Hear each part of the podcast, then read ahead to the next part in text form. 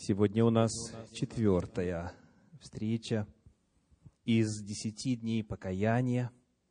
И я благодарю Господа за всех вас, за то, что в день рабочий, будний, более напряженный, чем выходные, вы здесь по зову Духа Святого.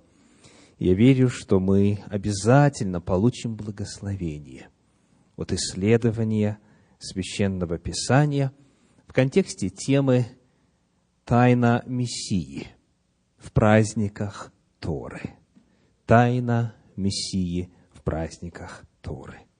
Сегодня мы исследуем третий по счету из ежегодных праздников, и речь пойдет о празднике первого снопа, первый сноп – Помните ли вы название первого праздника?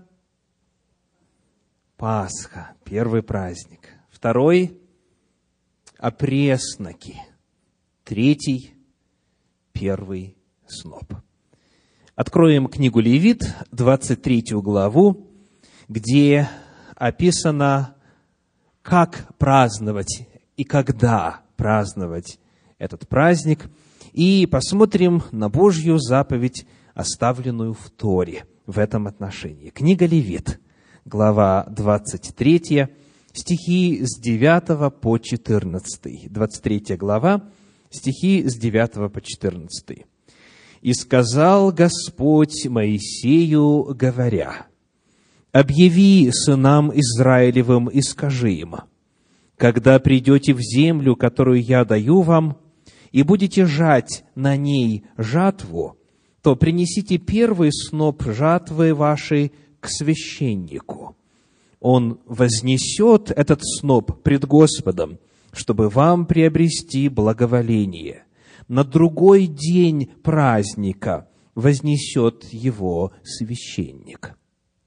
И в день возношения снопа принесите во всесожжении Господу агнца однолетнего без порока – и с ним хлебного приношения две десятых части ефы пшеничной муки, смешанной с елеем, в жертву Господу, в приятное благоухание и возлияние к Нему четверть гина вина.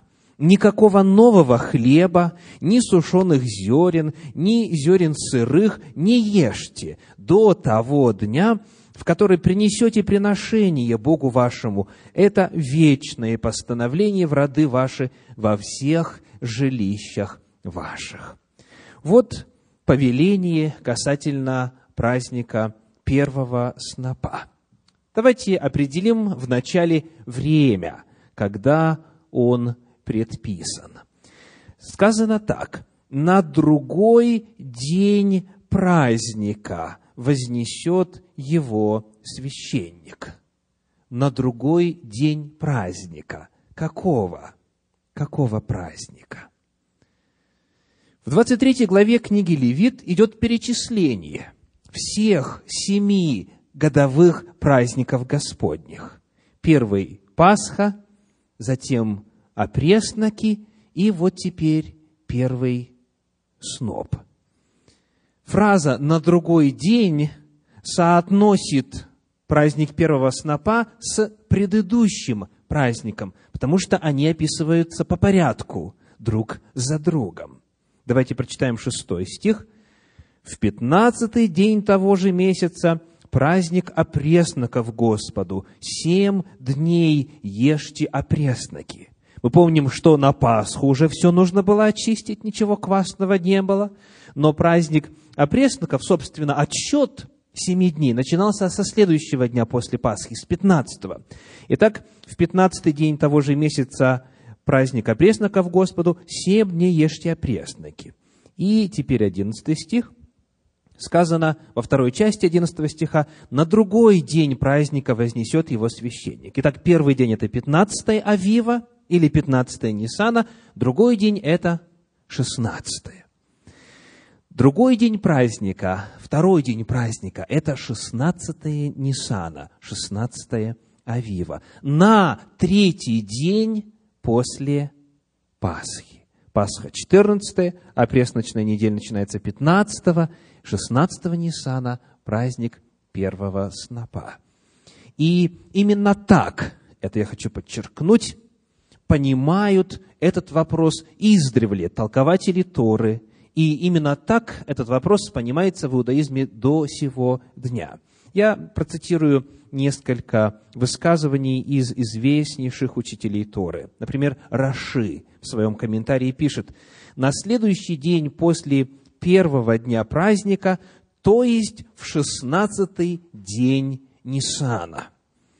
Как пишет комментарий Санчина, Омер, то есть вот этот вот сноп, Омер следует приносить на следующий день после первого праздничного дня – независимо от того, на какой день он выпадает, жертву первого снопа приносили 16-го Ниссана и так далее. Это есть и у Филона, известного еврейского философа, и у Иосифа Флавия, историка первого века, и так далее.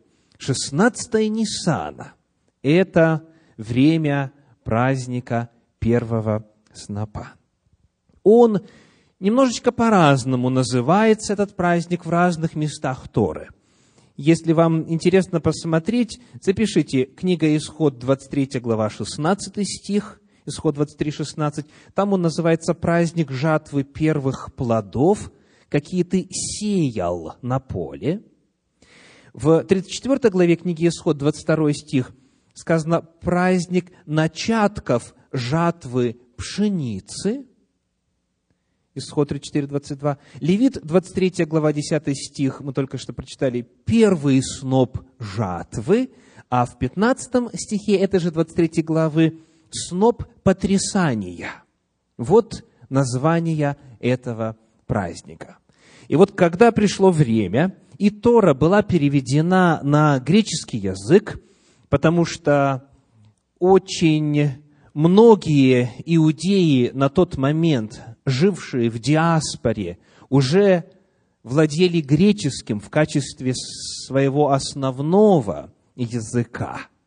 Приблизительно в третьем, во втором веке до нашей эры Тора и весь Танах, все книги Ветхого Завета были переведены на греческий язык. И вот там, в греческом переводе, в Септуагинте, в переводе 70, этот праздник называется так по-гречески апархе. Апархе – это дословно первая часть. Первая часть. Это нам важно знать, потому что книги Евангелий, посланий, то есть книги Нового Завета, написаны на каком языке?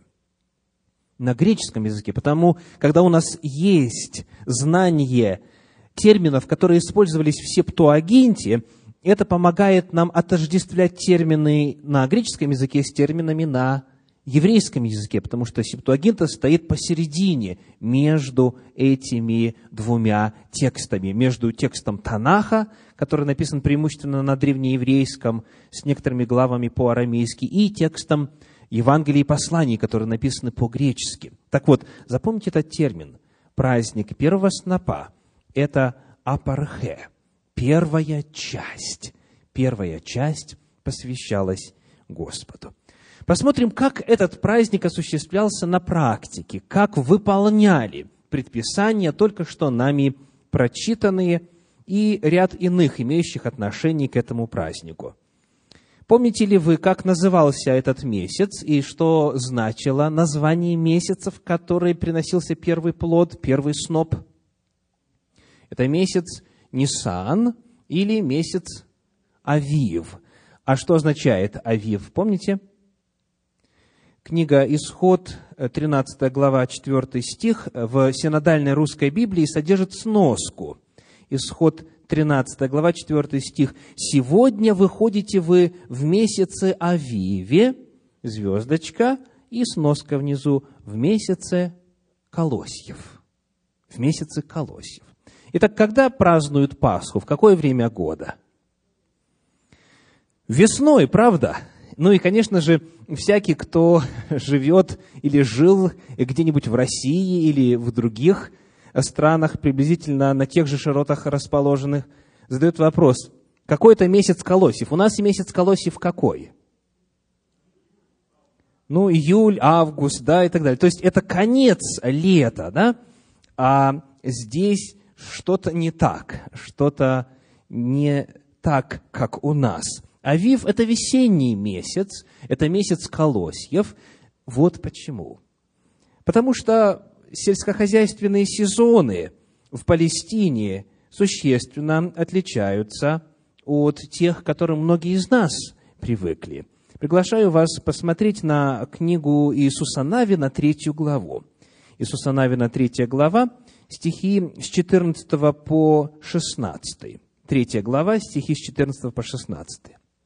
Здесь описывается тот момент, когда народ Израиля закончил свое сорокалетнее путешествие в пустыне и переходит реку Иордан. Вот что происходило тогда. Читаем. Итак, когда народ двинулся от своих шатров, чтобы переходить Иордан, и священники понесли ковчег завета пред народом, то лишь только несущие ковчег вошли в Иордан, и ноги священников, несших ковчег, погрузились в воду Иордана. И вот дальше идет описание обстоятельств перехода. Сказано так. Иордан же выступает из всех берегов своих во все дни жатвы пшеницы. То есть они переходили Иордан когда? В дни жатвы пшеницы, и Иордан чрезвычайно разлился тогда. Он выступил из всех берегов своих. Священное Писание показывает, что преодолеть необходимо было довольно большую массу, большой объем воды и основательную глубину.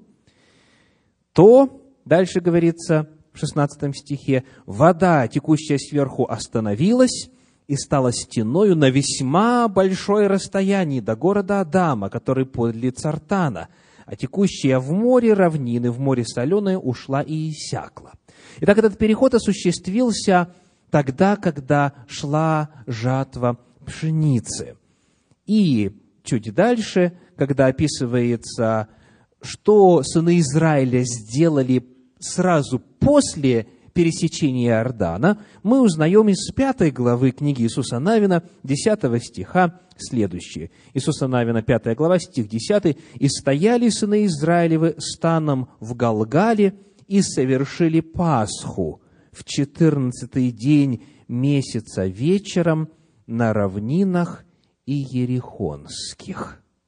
Итак, они переходили когда?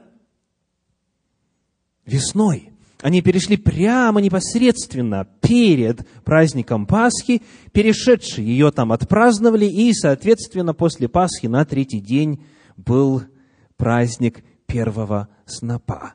И было что приносить, потому что это была пора жатвы зерновых, жатвы пшеницы. Итак, пшеница высевается не тогда, когда у нас обычно и собирается тоже не тогда, когда мы привыкли. Жатва пшеницы в Палестине – это весна. Потому это и Авив. Авив – это месяц колосьев. Теперь посмотрим, как же это делалось, каким образом вот происходил сам процесс выполнения заповедей Торы о празднике первого снопа. Цитирую из комментария, который основан на Мишне. Мишна – это древний комментарий Торы. Сказано следующее. Как сжинали первый сноп? Посланники суда должны были прийти на поле до начала праздника, до наступления первого дня Пейсаха и связать растущие колосья в пучки, чтобы легче было жать. Их связывали, пока еще не сжатые. И дальше, по завершении первого дня праздника, жители близлежащих деревень собираются на поле, чтобы жатва происходила более торжественно. С наступлением темноты жнец спрашивает, «Зашло ли солнце?» И народ отвечает, «Да». Этот вопрос и ответ повторяются трижды, как и следующие пары вопросов и ответов. «Этим серпом жать?» Снова вопрошает жнец, и народ трижды отвечает «да» на три одинаково прозвучавших вопроса. Дальше в эту корзину класть колосья, на этой ли неделе делать это, и, наконец, жать ли? И народ отвечает «жни». Вот что происходит дальше. Церемония начиналась вечером, как мы уже указали, люди выходили на свои ячменные поля и сжинали первый сноп. До утра его держали в корзине. И на следующий день из каждого селения отправлялась группа паломников, чтобы принести свой первый сноп священнику. Талмуд повествует о том, что священник выходил на окраину города, чтобы встретить странников, и шел вместе с ними к храму. Вместе они проходили по улицам города, декламируя отрывок из 26 книги, 26 главы книги Второзакония. Давайте прочитаем, почему именно этот отрывок декламировался, провозглашался вместе вслух. Второзаконие, 26 глава, начиная с первого стиха. С первого стиха по одиннадцатый. Когда ты придешь в землю, которую Господь Бог твой дал тебе в удел, и овладеешь ею, и поселишься в ней, то возьми начатков всех плодов земли, которые ты получишь от земли твоей, которую Господь Бог твой дает тебе, и положи, куда у вас сказано? В корзину. И положи в корзину, и дальше – пойди на то место, которое Господь Бог твой изберет, чтобы пребывало там имя Его. То есть приди к храму, к святилищу. И приди к священнику, который будет в те дни, и скажи ему, «Сегодня исповедую перед Господом Богом твоим, что я вошел в ту землю, которую Господь клялся отцам нашим дать нам». Священник возьмет корзину из руки твоей – и поставит ее пред жертвенником Господа Бога твоего. Ты же отвечай и скажи пред Господом Богом твоим.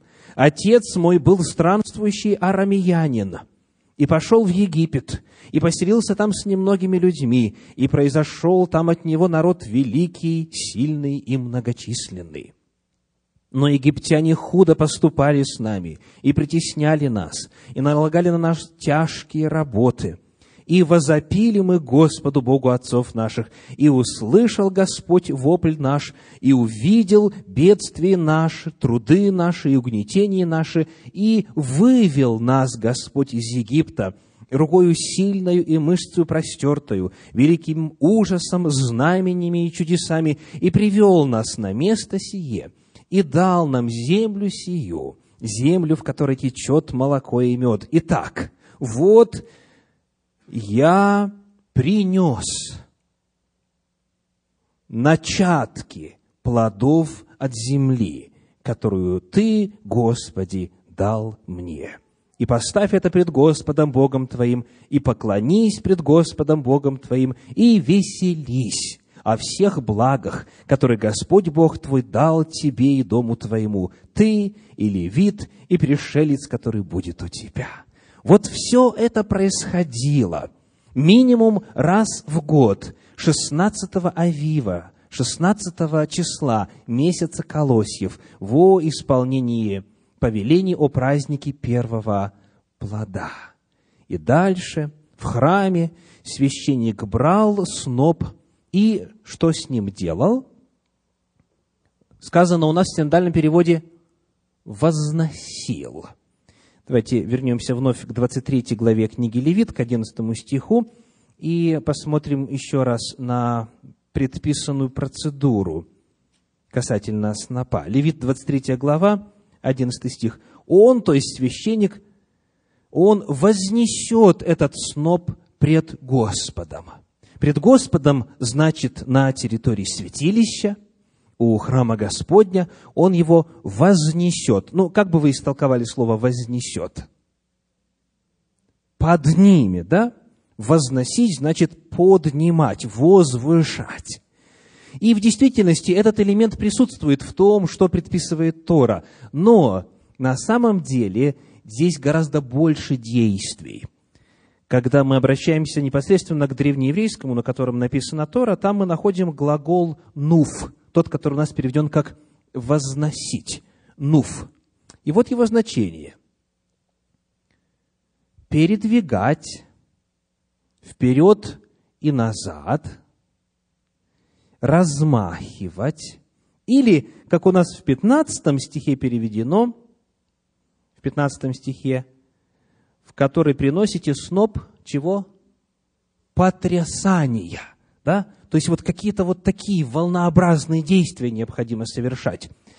А в иудаизме, в традиционных комментариях это описывается следующим образом. Вот что пишет великий комментатор Торы Раши. Это перемещение в горизонтальной плоскости, продемонстрируйте, пожалуйста, перед собою, да, вправо-влево, горизонтальной плоскости, а также вверх и вниз. Вот что пишет Раши. Итак, еще раз. Перемещение в горизонтальной плоскости и затем в вертикальной плоскости. То есть изображается что? Крест изображается. Идем дальше. Каково же прообразное значение всего этого? Что Господь вложил в праздник первого снопа? Мы уже знаем, что праздники Господни имеют в себе прообразную, пророческую составляющую. Каков смысл, каково духовное значение? Ну, во-первых, общая идея. Что такое сноп? Сноп – это новая жизнь. Зерно было брошено в землю, и там это зерно умерло. Зерна не стало. Оно отдало свою жизнь, оно было погребено, сокрыто, но через время дало новую жизнь. Появился росточек, потом появился стебель, потом появился колос, и в этом колоске вызрели зерна. То есть общая идея заключается в том, что празднуется новая жизнь и празднуется новое тело, которое получило это маленькое зернышко, это тело трансформированное, преобразованное, более величественное, более славное. Если здесь было маленькое зерно, то тут у нас целое растение и много зерен в результате. И стебель, и колос, и полное зерно в колосе. Это новая жизнь, которая появляется после смерти, после погребения в новом качестве. В Священном Писании у пророков Машех, помазанник, Мессия, обозначается вот как раз растением, которое выходит из земли. Прочитаем у пророка Исаии несколько отрывочек. Четвертая глава, второй стих для начала. Книга пророка Исаии, четвертая глава, второй стих. «В тот день отрасль Господа явится в красоте и чести, и плод земли в величии и славе для уцелевших сынов Израиля. Скажите, что такое отрасль? Это росток, это побег. Отрасль Господа явится в красоте и чести и плод земли. Пока, может быть, не ясно, о чем идет речь, но идем дальше. Третья, вернее, 11, 11 глава книги пророка Исаии, первые два стиха. Исаия 11 глава, первые два стиха. «И произойдет отрасль от корня Иесеева, и ветвь произрастет от корня его, и почиет на нем Дух Господень, Дух премудрости и разума, Дух совета и крепости, Дух ведения и благочестия. Мы узнаем, что эта отрасль, этот побег, это растение, это человеческая личность. На нем почиет Дух Господень. И в иудаизме издревле это место считается мессианским пророчеством. Кто такой Иесей? Это отец Давида. И вот от корня Иисеева, то есть из потомков отца Давида Иисея, и, соответственно, из потомков Давида появится Машиах, появится Мессия. Он есть по своей природе, по своему происхождению сын Давидов. И вот он представлен здесь в образе растения, которое появляется – и он становится помазанником. Дух Господень помазывает его. И сказано, почиет на нем Дух Господень. И вот дальше читаем 53 главу книги пророка Исаии, и в этой главе стих 2. Исаия 53 глава, напомню, описывает Агнца Божия, того, который возьмет на себя грех всего мира – об этом мы говорили с вами, исследуя первый праздник Господень Пасху. Так вот, помимо образа Агнца, для описания Машеха, для описания Мессии, используется вот еще какой образ. 53 глава, стих 2. «Ибо Он взошел пред Ним, как отпрыск и как росток из сухой земли. Нет в нем ни вида, ни величия, и мы видели его, и не было в нем вида, который привлекал бы нас к нему. Мессия – это росток. Росток из сухой земли. Мессия уподобляется растению. И потому прообразное значение этого праздника напрямую связано с Мессией. И Тора, и пророки показывают, что вот это растение, который, когда принесет плоды, приносится в храм 16 Авива, 16 числа месяца Колосьев, это растение указывает на Мессию. Вот это прообразы Торы, пророчества Танаха. Как они исполнились? Давайте посмотрим на то, что о празднике первого снопа нам рассказывает евангелист Иоанн. Или по-еврейски, помните как? Йоханан. Евангелие от Иоанна, как вы уже знаете, описывает сколько праздников Пасхи? Три общественное служение Иисуса Христа длилось три с половиной года. За этот период было три праздника Пасхи. И все они упомянуты в Евангелии от Иоанна. Посмотрим, что говорится на эту тему во всех трех случаях.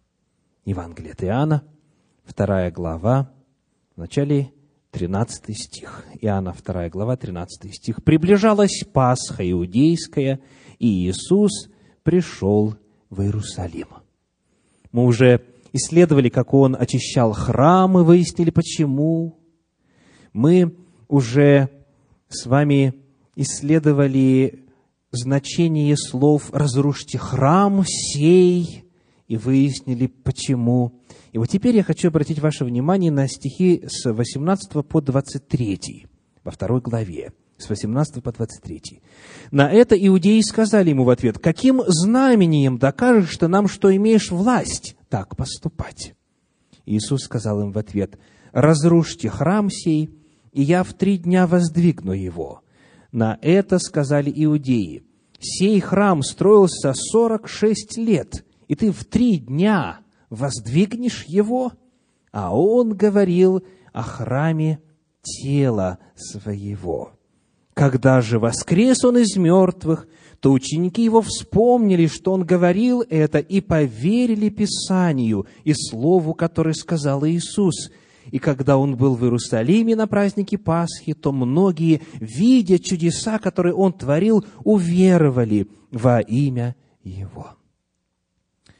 16 Ниссана, день, в который, согласно Торе, необходимо было праздновать праздник снопа потрясания, это от Пасхи на третий день. И Иисус Христос, разговаривая именно в контексте Пасхи, говорит, я в течение трех дней воскресну. Он указывает, что праздник приношения первого снопа, который, по сути, есть празднование новой жизни после смерти зерна, он указывает на него. Он 16-го Ниссана воскреснет.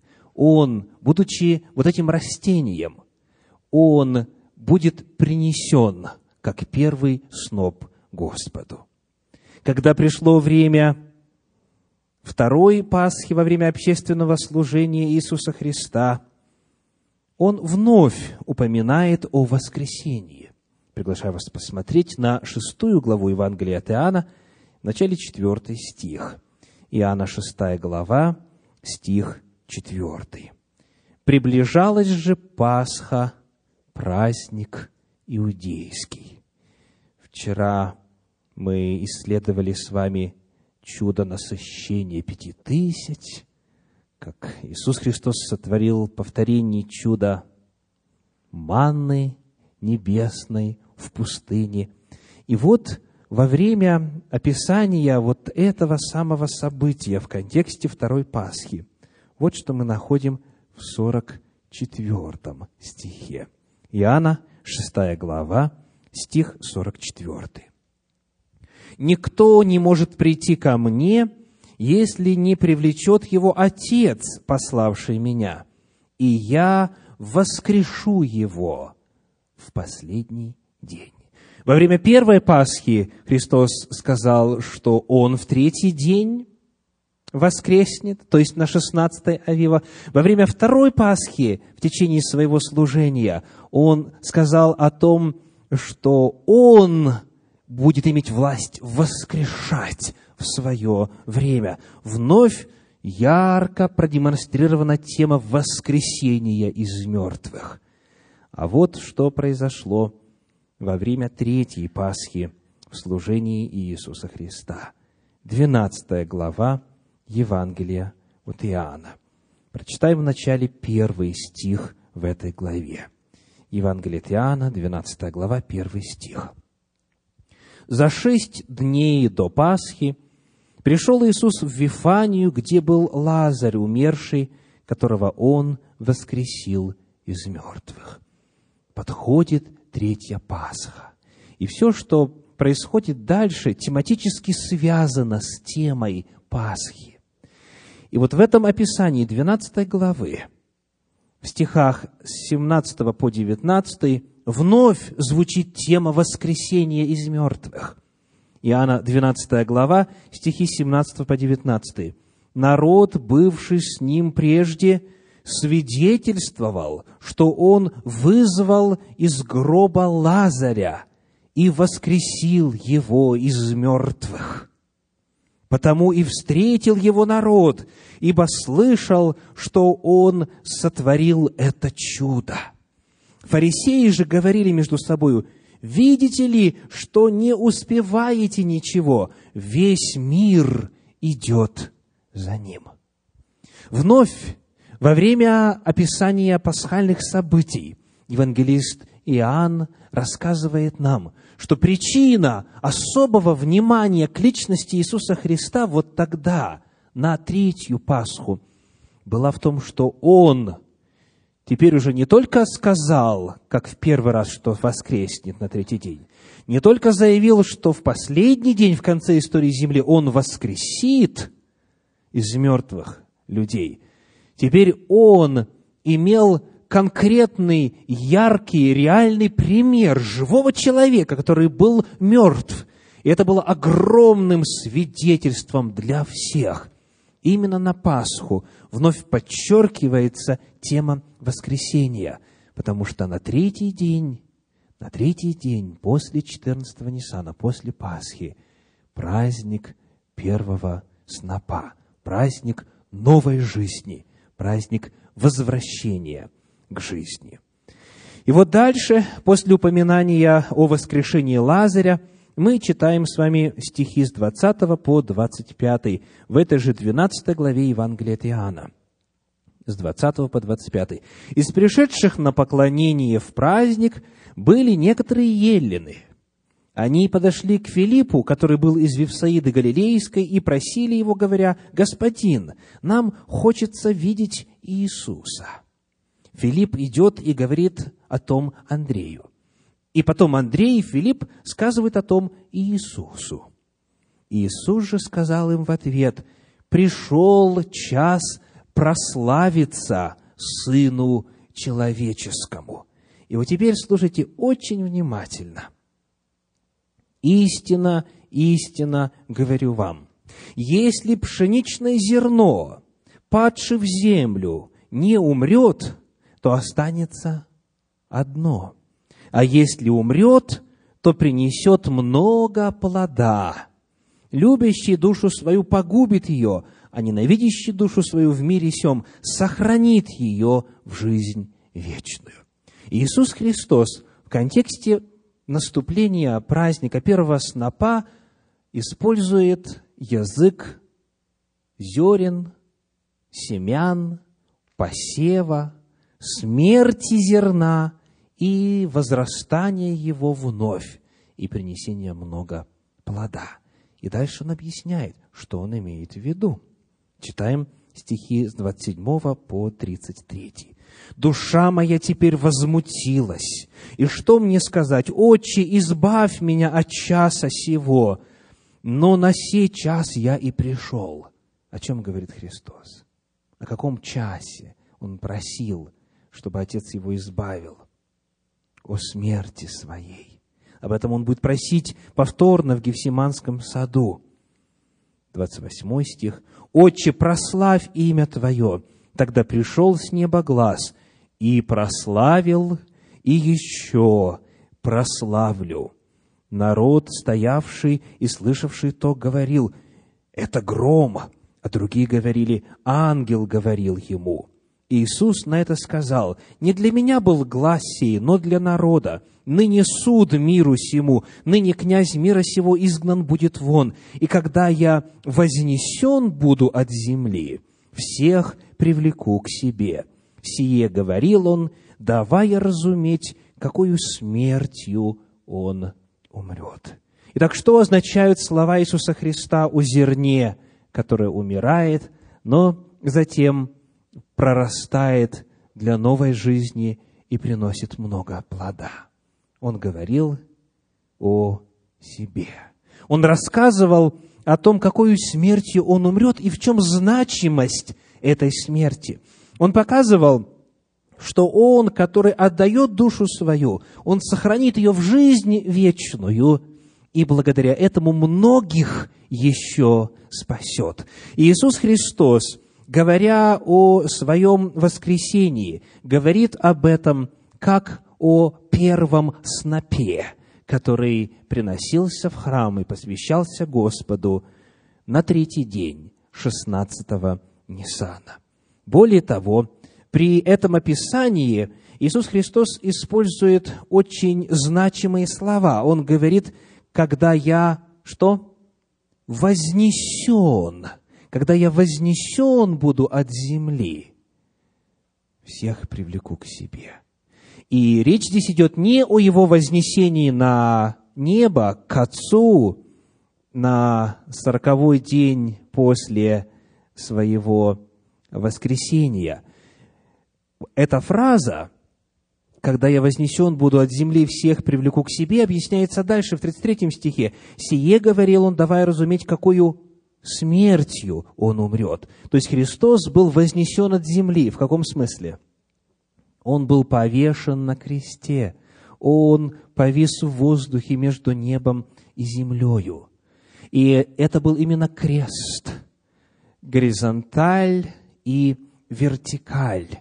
Подобно тому, какие действия совершал вот с этим первым снопом священник в храме, размахивая им горизонтально вправо-влево и затем вверх-вниз. Все это было прообразным указанием на то, что этот сноп, который теперь появился на 16-е Ниссана, он связан с крестом, он связан со смертью, потому что зерно должно было прежде умереть. Теперь я приглашаю вас открыть первое послание Коринфянам, 15 главу, 20 стих. 1 Коринфянам, 15 глава, 20 стих использует уже знакомое нам греческое слово «апархе». «Апархе». Помните, что оно означает? Первая часть. Как раз вот это вот первый сноп, приносившийся в храм. 1 Коринфянам, 15 глава, 20 стих. В синодальном русском переводе звучит так. «Но Христос воскрес из мертвых, первенец из умерших». Термин «первенец» здесь, к сожалению, не весьма удачен, потому что первенец, по крайней мере, в современном русском языке, обозначает первородного, перворожденного – старшего в семье. А в оригинале используется слово «апархе». И если вы посмотрите в других переводах, у кого есть возможность сделать это прямо сейчас, проверьте. В скамьях лежат минимум на английском языке Библии. Вы найдете там более точную, точную формулировку. Именно первый сноп, первый плод, апархе. Иисус Христос в Священном Писании – именно в контексте воскресения своего описан так. «Но Христос воскрес из мертвых апархе, то есть первый сноп из умерших». В Священном Писании он ясно и совершенно определенно и прообразно, и пророчески, и своими собственными заявлениями, и посланиями, в данном случае апостола Павла, называется тем самым словом, которым обозначается третий по счету праздник, праздник первого снопа. Он воскрес из мертвых, сноп потрясания, первый сноп из умерших. Теперь вопрос, когда произошло это чудесное событие? Когда исполнился прообраз первого снопа? в какой день, в какую дату, в какое число. Евангелие от Луки, 23 глава, 53 стих. Рассказывает о том, что произошло в день распятия, что было далее в следующий день после этого, и что, наконец, произошло на третий день. Евангелие от Луки, 23 глава, начиная с 53 стиха. И мы будем читать до 3 стиха 24 следующей главы. Луки, 23 глава, 53 стих. «И, сняв его, обвил плащаницею и положил его в гробе, высеченном в скале, где еще никто не был положен. День тот был пятница, и наступала суббота. Последовали также и женщины, пришедшие с Иисусом из Галилеи, и смотрели гроб, и, как полагалось, тело его. Возвратившись же, приготовили благовоние и масти, и в субботу остались в покое по заповеди. Итак, Христос был распят в пятницу. Это какое число месяца Авива? 14. В субботу Он лежал в гробе, 15 Авива. И дальше, в 24 главе, читаем первые три стиха. «В первый же день недели очень рано, неся приготовленные ароматы, пришли они к гробу, и вместе с ними некоторые другие, но нашли камень отваленным от гроба, и вошедшие не нашли тело Господа Иисуса. 16 Ниссана, рано утром, в храм со всех сторон сносили первые снопы. Это было время, когда священник должен был произвести вот это священодействие, возношение, потрясание первого снопа.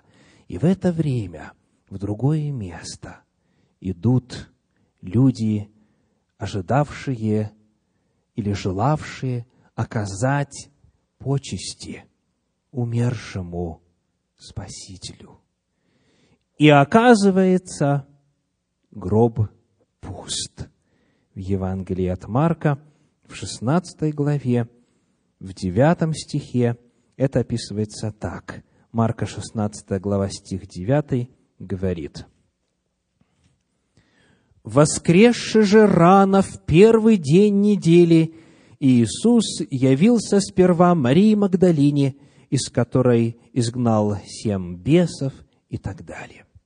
Воскресение Мессии произошло в тот самый день, 16-го Ниссана, 16-го Авива, месяца Колосьев, который был прообразно указан в праздниках Господних.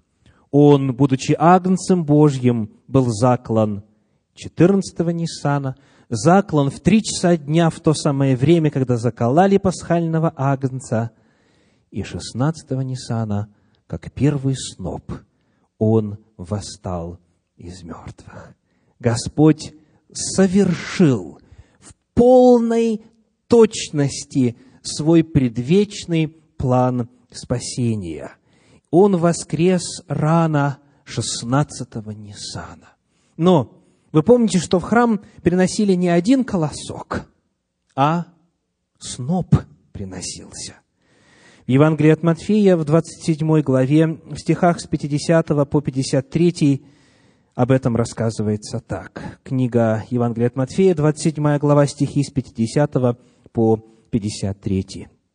Иисус же, опять возопив громким голосом, испустил дух.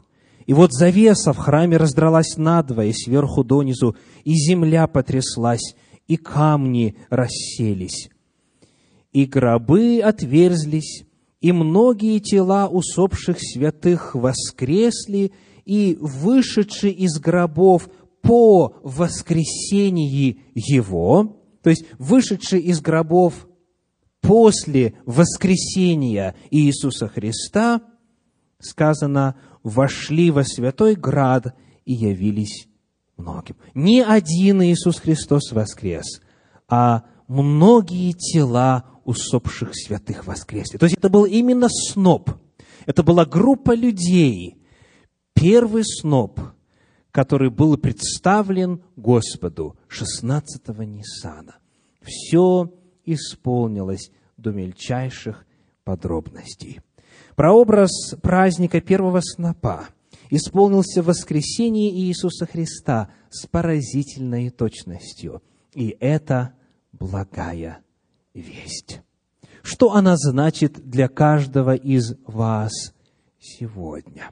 что этот праздник первого снопа говорит лично вам, что он должен говорить, и каков ваш отклик на эту весть. В Священном Писании, в первом послании Коринфянам в 15 главе, там, где мы уже с вами обнаружили, что Христос называется словом «апархе», первый сноп, который воскрес из мертвых, говорится далее не только о нем. 1 Коринфянам 15 глава, прочитаем стихи 22 и 23. 1 Коринфянам 15 глава, стихи 22 и 23. «Как в Адаме все умирают, так во Христе все оживут, каждый в своем порядке.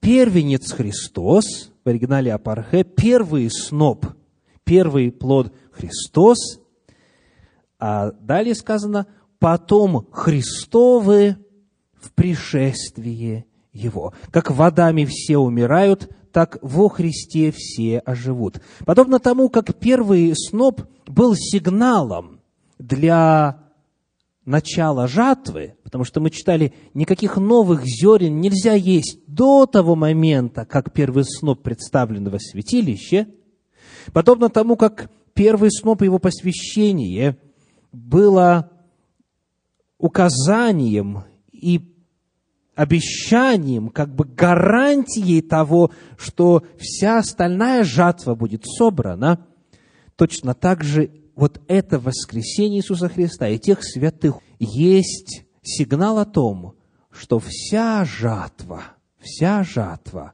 будет пожата. И Священное Писание говорит, каждый в своем порядке, первенец Христос, потом Христовы в пришествии Его. Во Христе все оживут, говорит Слово Божье. Потому эта весть, она имеет отношение каждому из нас непосредственно. Эта весть, это гарантия, это удостоверение возвращения к жизни. Это весть о воскресении из мертвых. Во Христе все оживут. И тот факт, что Слово Божье с такой скрупулезной точностью исполнилось, что касается воскресения Иисуса Христа, есть для каждого из нас основа и гарантия уверенности, что и остальная часть урожая тоже будет собрана. Это праздник, который обновляет нашу уверенность, нашу надежду на всеобщее воскресение из мертвых. Это предвестник полного окончательного урожая. В книге Откровения пришествие Иисуса Христа в 14 главе описывается языком жатвы. Откровение 14 глава, прочитаем стихи с 14 по 16. Откровение 14 глава, стихи с 14 по 16. «И взглянул я, и вот светлое облако, и на облаке сидит подобный Сыну Человеческому, на голове его золотой венец, и в руке его острый серп. И вышел другой ангел из храма и воскликнул громким голосом к сидящему на облаке, «Пусти серп твой и пожни, потому что пришло время жатвы, ибо жатва на земле созрела. И поверг сидящий на облаке серп свой на землю, и земля была пожата. Так описывается второе пришествие Мессии. Так описывается всеобщее воскресение мертвых. Как в вашем сердце отзывается эта весть? Весть о том, что первый сноп есть предвестник полной жатвы. Весть о том, что воскресение Иисуса Христа есть основа и гарантия воскресения из мертвых в целом. Что это лично для вас значит? О ком вы думаете, когда слушаете эти слова о всеобщем воскресении мертвых. Кого вы потеряли в своей жизни? Кто из ваших родных, близких почил? Кто лежит в земле, как это зерно, ожидающее восстановления, возврата к жизни в новом теле, преобразованном, трансформированном, более славном. Возраст мой связан автоматически с определенным, довольно ограниченным числом смертей в моем близком окружении. Многие из вас намного больше потерь понесли в этом отношении в жизни. И потому значимость этого праздника для каждого из присутствующих здесь может быть разной. Я расскажу о том, что этот праздник сегодня значит, в частности, для меня. В минувшем месяце, в августе, мой старший двоюродный брат, тот, который, в принципе, старший из всех двоюродных братьев и сестер в моей семье. Это сын старшего брата моего отца – он на несколько лет старше меня. И вот в августе месяце, совсем недавно, он встречал жену с детьми на железнодорожном вокзале в Москве. Жена с детьми, с дочкой и сыном вернулись от родственников из Украины. Благополучно встретил, перегрузили все подарки – все передачки, и вот они возвращались домой в Подмосковье. При выезде с Московской кольцевой дороги на большой скорости машину занесло. И машина врезалась в бетонный барьер, который разделяет МКАД и выезд с него. То есть вот в этот треугольничек врезалась машина – и вершина треугольника пришлась на переднюю левую дверь, как раз на то место, где в машине находился мой двоюродный брат Вячеслав. Вот отрывочек из письма Ольги, моей средней сестры. «Молитесь за славу», — писала она в августе 11 числа. «Мы только приехали говорили с заведующим отделения, где он лежит, нам сказали, что никаких гарантий и надежды. Очень тяжелое состояние. В сознание он не приходит, уже сделали три операции, очень серьезные повреждения внутренних органов, раздроблен таз, повреждено бедро. Детки получше, они улыбаются. Они, скорее всего, выздоровят. А Маша ходит с трудом, у нее сильные ушибы и рассечения. Вячеслав пролежал в реанимации шесть суток, практически не приходя в сознание, и скончался. Жена осталась вдовой, дети сиротами. Это в моей жизни был первый удар, когда смерть подошла так близко. Он был всего на несколько лет старше меня. Мой дедушка по материнской линии умер, когда мне было где-то около 9-10 лет. Мы не смогли поехать на похороны, потому что жили в России, это происходило на Украине. И потому та смерть меня близко не коснулась. Моя бабушка по материнской линии умерла еще до моего рождения – мой дедушка по отцовской линии умер, когда моему отцу было всего несколько лет. То есть это был месяц назад в моей жизни первый опыт встречи со смертью. Мы как могли поддержали семью финансово, разговаривали с моими родителями, которым пришлось организовывать похороны, потому что его родители не смогли приехать на похороны у отца. Перед этим был инсульт. И вся эта ситуация, она до сих пор под моими глазами, пред моими глазами. Я вспоминаю его улыбку, наши последние встречи с ним, и вот теперь его нет. Потому когда я лично думаю о воскресении из мертвых – которая гарантирована шестнадцатым Ниссана, которая гарантирована тем первым снопом, Иисусом Христом и святым с ними, которые восстали из мертвых, я для себя лично в первую очередь думаю о Вячеславе. И я верю, что он однажды восстанет из мертвых. Я верю, потому что так говорит Священное Писание. Я верю, потому что Слово Божье исполняется, и оно исполнилось применительно к Мессии, применительно к Иисусу Христу. Я верю, что Вячеслав воскреснет, и мы с ним снова увидимся. И вот теперь вопрос вам. Что для вас значит этот праздник? Что для вас означает 16 Ниссана?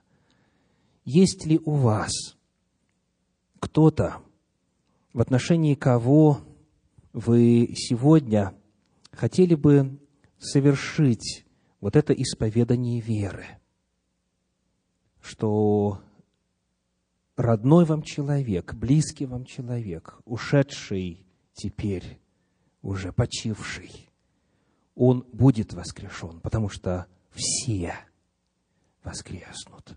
Но одно дело, когда мы говорим «все воскреснут», а другое дело, когда вера наша конкретная, предметная, реальная, личностная.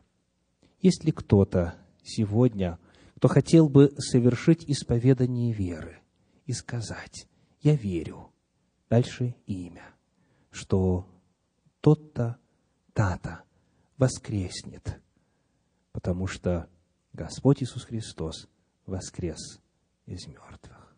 Пожалуйста.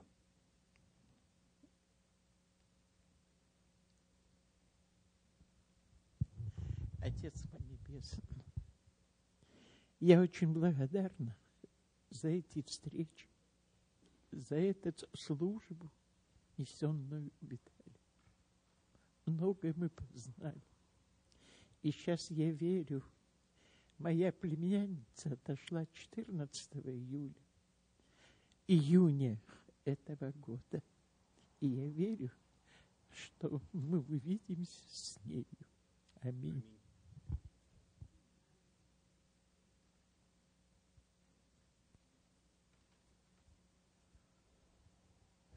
Я верю, что благодаря жертве и воскресению Иисуса Христа моя дочь Леночка в день Его явления воскреснет вместе с Ним, и всех нас Он вознесет на небеса. Аминь.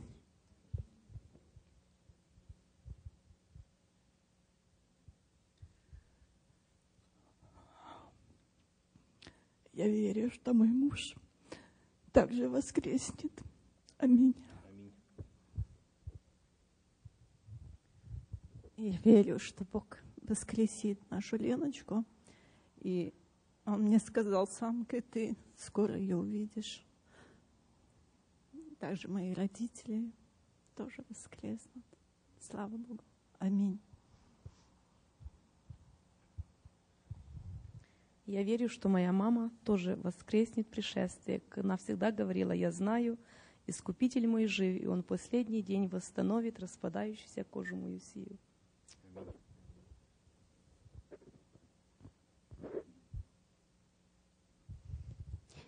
Я верю, что мой папа, моя бабушка, мой дядя, они все воскреснут, когда придет этот день. Аминь. Я верю, что моя мама, папа и брат воскреснут. и Я с ними встречусь в Царстве Небесном. Я верю в воскресенье. Господи, Ты воскресишь моего отца, пострадавшего за истину, за Тебя, отстаивающего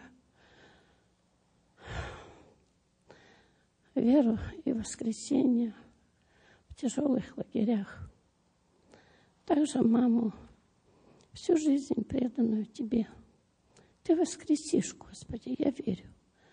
Я верю, что Ты воскресишь всех моих братиков и сестер, которые умерли в тяжелых обстоятельствах. Они молились, они верили в Тебя. Твоя кровь, Твое страдание, оно воскресит их, они верили в это. Также муж мой Алексей, Ты, Господи, видел и знал все страдания. И я верю, что Ты его в день своего пришествия мы воскреснем и увидимся все вместе, родные, близкие. Благодарю Тебя, Господи, за то, что Ты, Господи, придешь и воскресишь всех. Слава Тебе. Аминь.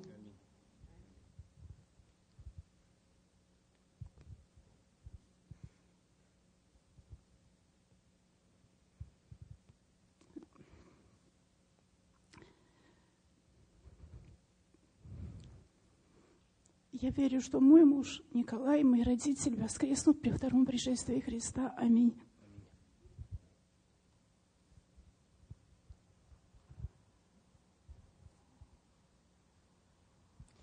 Я верю в обетование Господа, что и знаю, что мой брат Анатолий, и мой брат Леонид, и моя свекровь, Игоря мама, они все воскреснут, и мы встретимся на небесах. Я верю, что моя мама, брат, моих сыновья, умершие, воскреснут, и я встречусь с ними.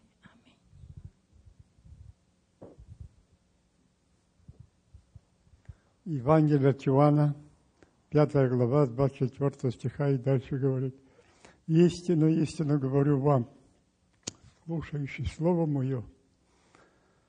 И на румынский говорит так, кто слышит и кто будет выполнять, тот будет иметь жизнь вечную, воскреснет. Как Отец имеет жизнь в себе, сам себя, так и Сын дал, и Сын воскреснет всех, которые уповали на Него. А благословит Господь всех, уповающих на Него. Аминь.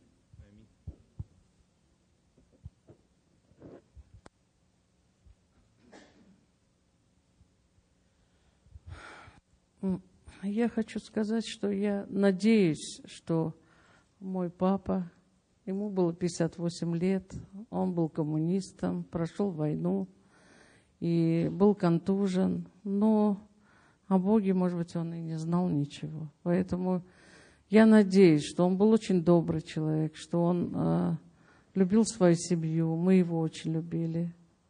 И много доброты было у него. Я надеюсь, что его Господь, он же всех воскресит. И ну, надеюсь. Потому что и брат мой умер младший, 33 года ему было, он тоже был очень хороший, не пил, не курил, любил свою жену, ребенка. Он семейный такой был, тоже не знал Бога, мы не знали Бога. Поэтому я, вот Вахтанга сестра, ей было 50 лет, мы, когда она заболела раком, я с ней говорила по телефону, говорила, я уже тогда верующая была, я ей говорила, иди в церковь. Она говорит, а я хожу, я хожу к святым мощам, и там, и то. Я говорю, это не то, ты должна ходить, Бог живой, не надо кости, мощи, это все неправильно. Но она как-то вот по своим этим, и не знаю, тоже вот. Но я ее очень любила, она такая была хорошая, очень хорошая. И надеюсь, я так да, надеюсь, что они все воскреснут, мы все встретимся. Это будет вообще праздник там, если мы все будем вместе. Правда, так хорошо будет, если мы там все соберемся, будем все вместе. Не хватает нам родственников наших, потому что это наша жизнь прошла. И мы, и вот как и Виталий, он же помнит его вместе, совместно какие-то дела. И родственники есть родственники. В общем, я надеюсь и благодарна Богу, что Он всех оживит и, думаю, добрых людей всех оставит в своем городе.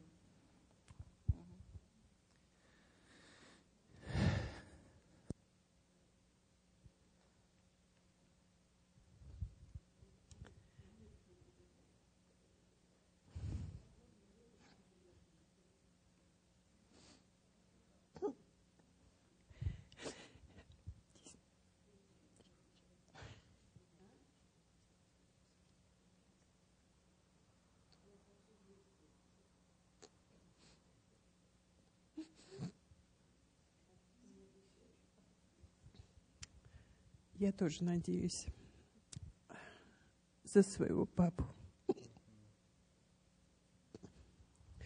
Так получилось. Мы его, мы его вызвали, но он не дожил до этого. чтобы сюда приехать. Но я надеюсь тоже, что мы встретимся. Священное Писание говорит о всеобщем воскресении мертвых. Это истина, которая не должна сопровождаться словами «надеюсь», потому что это факт. Все будут воскрешены. Но вот в некоторых свидетельствах прозвучало знание о том, что сам факт воскресения, к сожалению, еще при всей чудесности этого явления, при всей Божьей благости, чудо возвращения к жизни, сам факт воскресения – это еще не главный вопрос. И потому сейчас я приглашаю вас посмотреть еще несколько отрывочков Священного Писания, которые говорят о том, что же произойдет во время воскресения и после воскресения.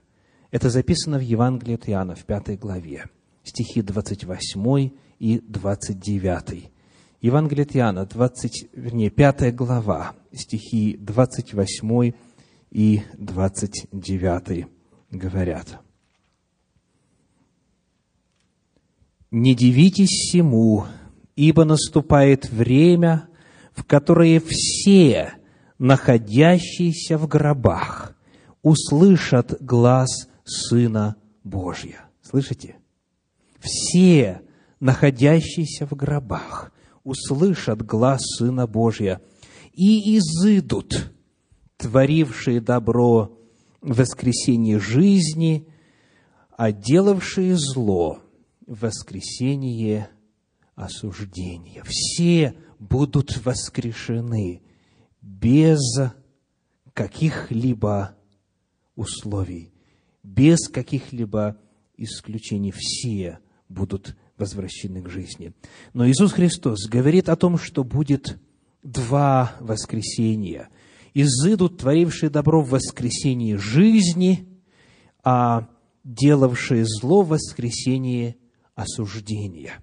Тот же Иоанн, который написал Евангелие, в книге Откровения, в 20 главе, о первом и втором воскресении говорит так. Книга Откровения, 20 глава, 6 стих. Откровение, 20 глава, стих 6. «Блажен и свят, имеющий участие в воскресении первом.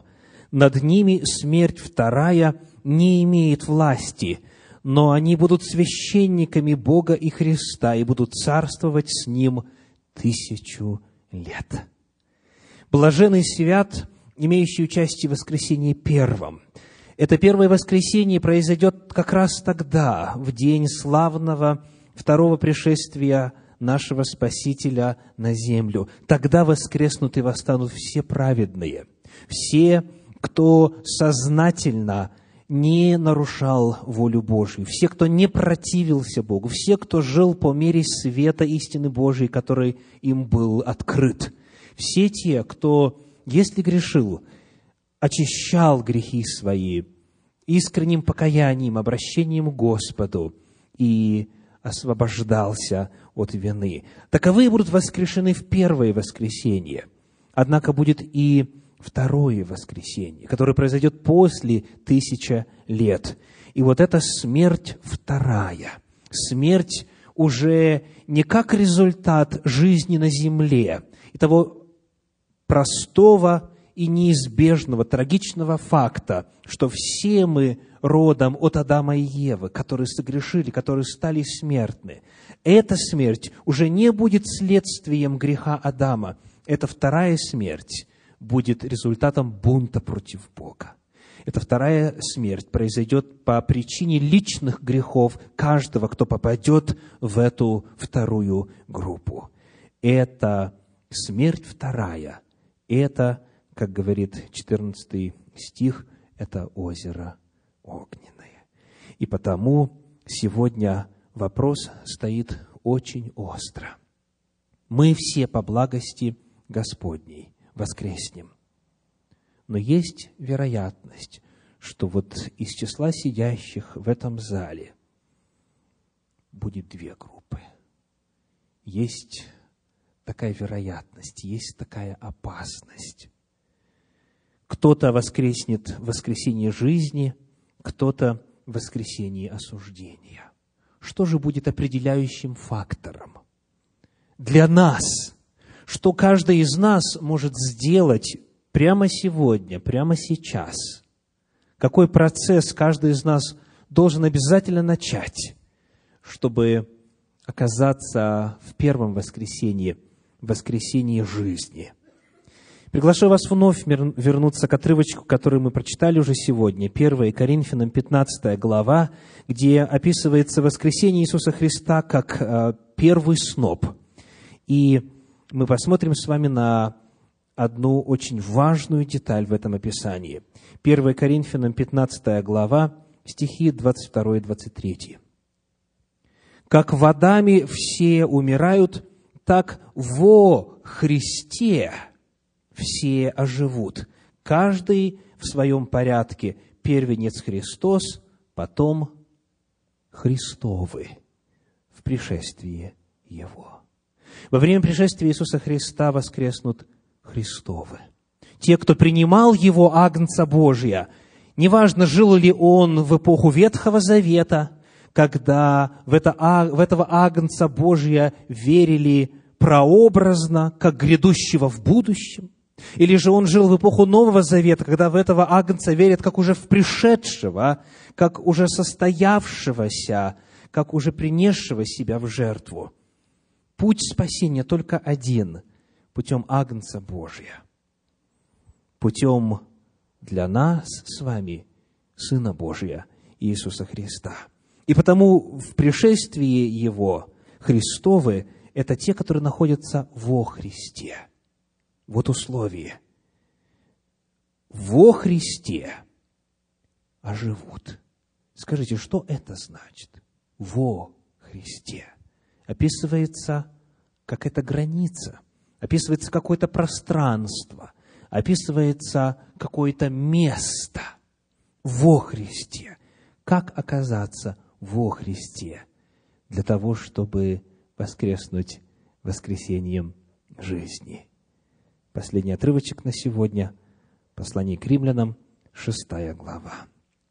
И римлянам шестая глава, стихи 3, 4 и 23. Римлянам шестая глава, стихи 3, 4 и 23. «Неужели не знаете, что все мы, крестившиеся во Христа Иисуса, в смерть Его крестились?» Итак, мы погреблись с Ним крещением в смерть, дабы как Христос воскрес из мертвых славою Отца, так и нам ходить в обновленной жизни. Крещение – это то, о чем мы говорили с вами во время изучения праздника Пасхи. Вот это очищение, вот это погружение в воду – которые в иудаизме происходят в микве, в специальной купели, где полностью скрываются в воду. В христианстве это называют здесь, в Америке, баптистерием, местом для погружения. Это служение, это священное действие, это таинство соединяет человека с Иисусом Христом. Мы, говорит апостол, крестившиеся во Христа Иисуса, в смерть Его крестились, мы погреблись с Ним крещением в смерть, дабы как Христос воскрес из мертвых, так и нам ходить в обновленной жизни. Крещение есть по сути своей повторение того, что произошло с Мессией. То есть Он умер, был похоронен и потом воскрес. В водах крещения – человек погружается, погребается, его не видно, вода полностью его покрывает, и затем он восстает из водной могилы. Таким образом, он отождествляется с опытом Агнца Божия. Он принимает этим его смерть, погребение и воскресение. Таким образом, он входит во Христа. Таким образом, он становится во Христе. Вот это первоначальный пункт для каждого, кто сегодня чает, надеется, жаждет, ожидает воскресения для жизни. 23 стих – Ибо возмездие за грех – смерть, а грешны мы все без исключения. А дар Божий – жизнь вечная во Христе Иисусе Господе нашим.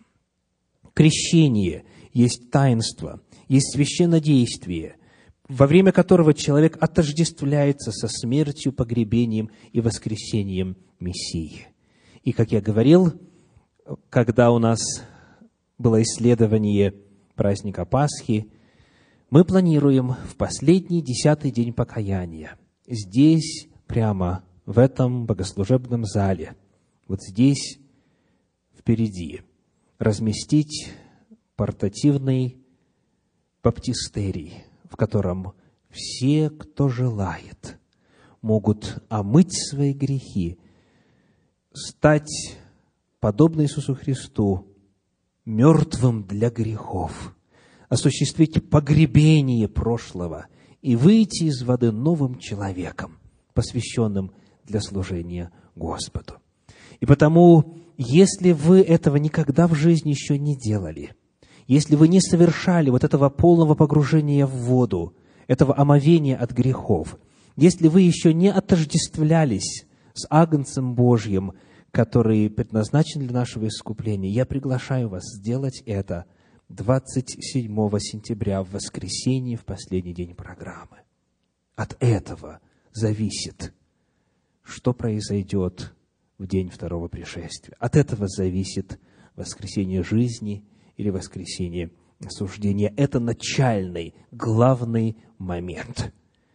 Если у вас Возможно, был период отступления от Господа. Возможно, вы когда-то были крещены, но потом ушли в мир, стали жить по-своему, стали Господу блудным сыном или дочерью. И вы желаете возвратиться теперь назад к Нему, желаете обновить с Ним этот завет.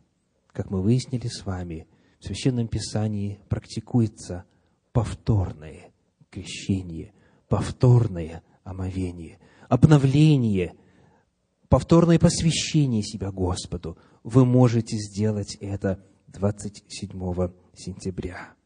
Если, как произошло с ефесскими учениками, что описано в 19 главе книги Деяний апостолов, вы за последнее время открыли для себя новые грани истины здесь, в центре духовного просвещения. Те истины, которые раньше не знали – вы можете, следуя примеру ефесских верующих, обновить свой завет с Господом на основании нового уровня знания воли Божьей в качестве своего нового посвящения Господу.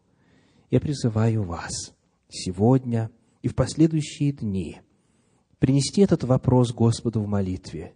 Прислушайтесь голосу Духа Святого, который обращается к вам, и примите в течение этих десяти дней покаяние для себя – это главное решение. Аминь.